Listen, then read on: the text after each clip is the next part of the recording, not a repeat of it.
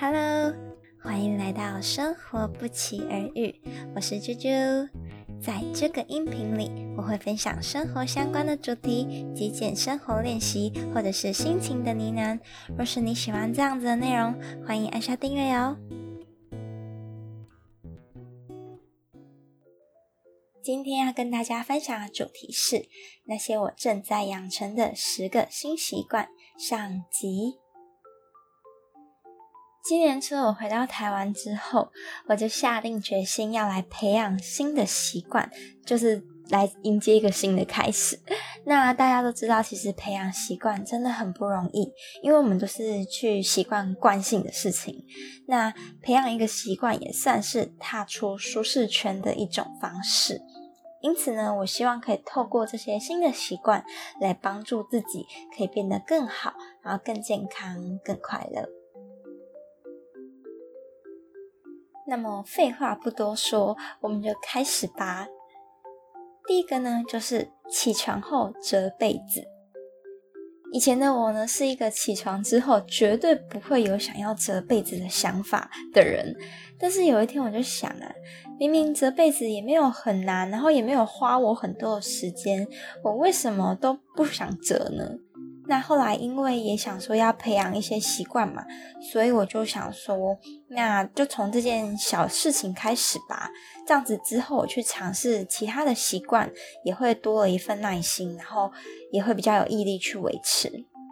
所以一直到现在，不管是平日或假日，不管我几点起床，我都会折棉被，所以也算是有一种仪式感，来开启新的一天。第二个。常常清洁房间地板。虽然我是短头发，但是我真的超级会掉头发的。加上呢，我的地板又是白色的，所以我就很容易看到那满地的头发。那之前我就会假装没有看见，或者是很久很久之后才想说，啊，不然我来吸个地板好了。不过我之后有去美国嘛，那去美国的时候都是跟很多只狗狗一起生活，所以会有很多的狗毛。所以其实那个时候我就非常非常很长的 在吸地板，渐渐的我就把这个吸地板的习惯带回到台湾。所以现在呢，我几乎每一天或者是最多隔个一两天，我就一定会吸地板。而且在吸地板的那个过程当中，我也觉得非常的舒压，然后觉得把环境变干净了，心情就好很多。加上我常常会因为有灰尘而打喷嚏，所以其实这样子清洁也算是对我的身体有蛮好的效果。第三个，衣服折好才放衣柜。我想应该有很多人就像我过去一样。椅子会堆一大堆的衣服，要做的时候再把它们挪到床上，然后要睡觉的时候再把它们挪回到椅子上，或者是你就随便乱折，然后放进去衣柜里面。也因为衣柜太乱，所以你要找衣服的时候很难找，结果越找越乱。那其实过去我也是下定决心很多次，想要把衣服折好再放进去衣柜，但通常都撑不了多久。然后后来我就是受够了椅子，还有我的床，还有衣柜的混乱，所以呢，这次我是真的下定决心要好好的来养成这个习惯。加上结束断舍离，所以我的衣服就少了很多。相对来说，我要整理的衣服就变得比较少，那也算是帮助我养成习惯的一个好推手。所以啊，也非常推荐大家，如果你也是衣橱爆炸的人，那么。就学习断舍离吧。第四个，物归原位。过去呢，我就是一个非常爱随手乱放东西的人。虽然也是有想尝试说，哦，我要物归原位，但是每次都觉得啊，好麻烦哦，或者是因为觉得啊，就放这边就很方便啊，然后就放弃了。不过，实在是因为很常发生我想要找某个东西，然后又找不到的情况，因此这次我也是真的有下定决心，要好好来养成物归原位的习惯。这边也可以跟大家分享一下，我要如何来培养这个习惯。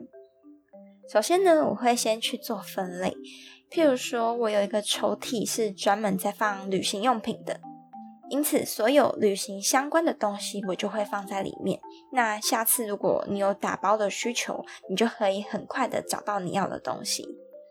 再来呢，一样，就是我们要去做断舍离。因为东西太多，所以即便你做了分类，还是有可能会发生找不到的情况。所以你真的很需要把没有在用的东西把它处理掉。处理掉之后，不止在空间上，连找东西的时间上，你都可以节省掉非常的多。之后呢，再把常用的东西放在习惯的地方。像是说我的小镜子啊，我的如意、化妆品，还有文具等等的这些东西，就放在我比较常待着的书桌。那每个东西都有属于它自己的位置。最后，最后呢，就是你要有意志力去维持，还有坚持。等到你不再觉得这些动作很麻烦的时候，就是习惯了。就像我现在这样。我发现其实维持这个习惯也没有花我很多的时间，我真的大概可能一两个礼拜之后，我就比较上手，然后比较习惯。那也因为真的是东西有变比较少，所以我可以更快的去进入到这个习惯。所以以上方法推荐给大家。第五个，投资自己。过去的我呢，很喜欢把存很久的钱花在享乐啊，或者是去买东西啊。那当然，这些都曾经带给我快乐的感觉。可是，我们总是还有现实要去面对的嘛。就像我在第七集内容所聊到的一些理财的想法，那这部分如果还没有听的观众，可以再回去听听看。那总之呢，我觉得在金钱这个方面，是真的要去做一些改变，还有学习的。在大概快一年之前，我看到了一位喜欢的理财 YouTuber，他有开了一个美股的课程。但是那个时候我就发现，哇，那个课程要好几千块诶，我真的是 有点花不下去，或者是觉得，嗯，真的要花吗？还是我自己上网 Google 学习就好了？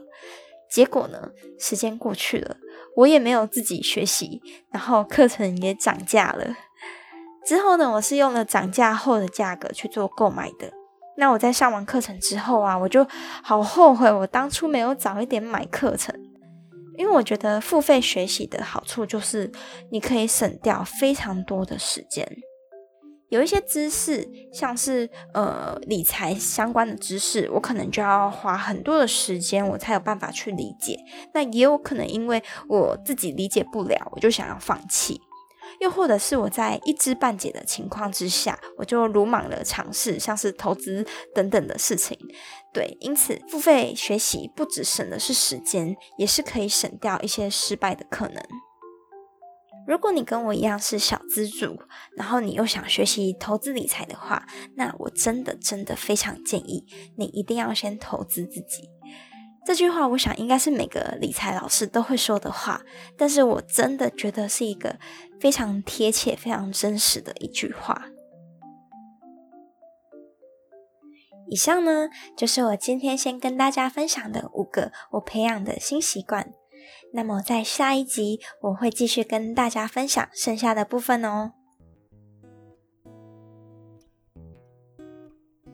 如果你喜欢我的节目，可以到 First Story 或 iTunes Store 帮我评分和留言，或者是分享给你们的朋友们。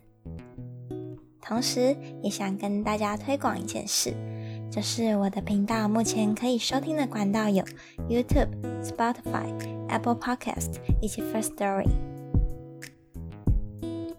最后，非常谢谢你们的收听。同时，也非常欢迎追踪我的 Instagram，你可以搜寻账号“生活不期而遇”，或者是打 H I L I F E 点 J U J U。那么我们下次见喽，拜拜。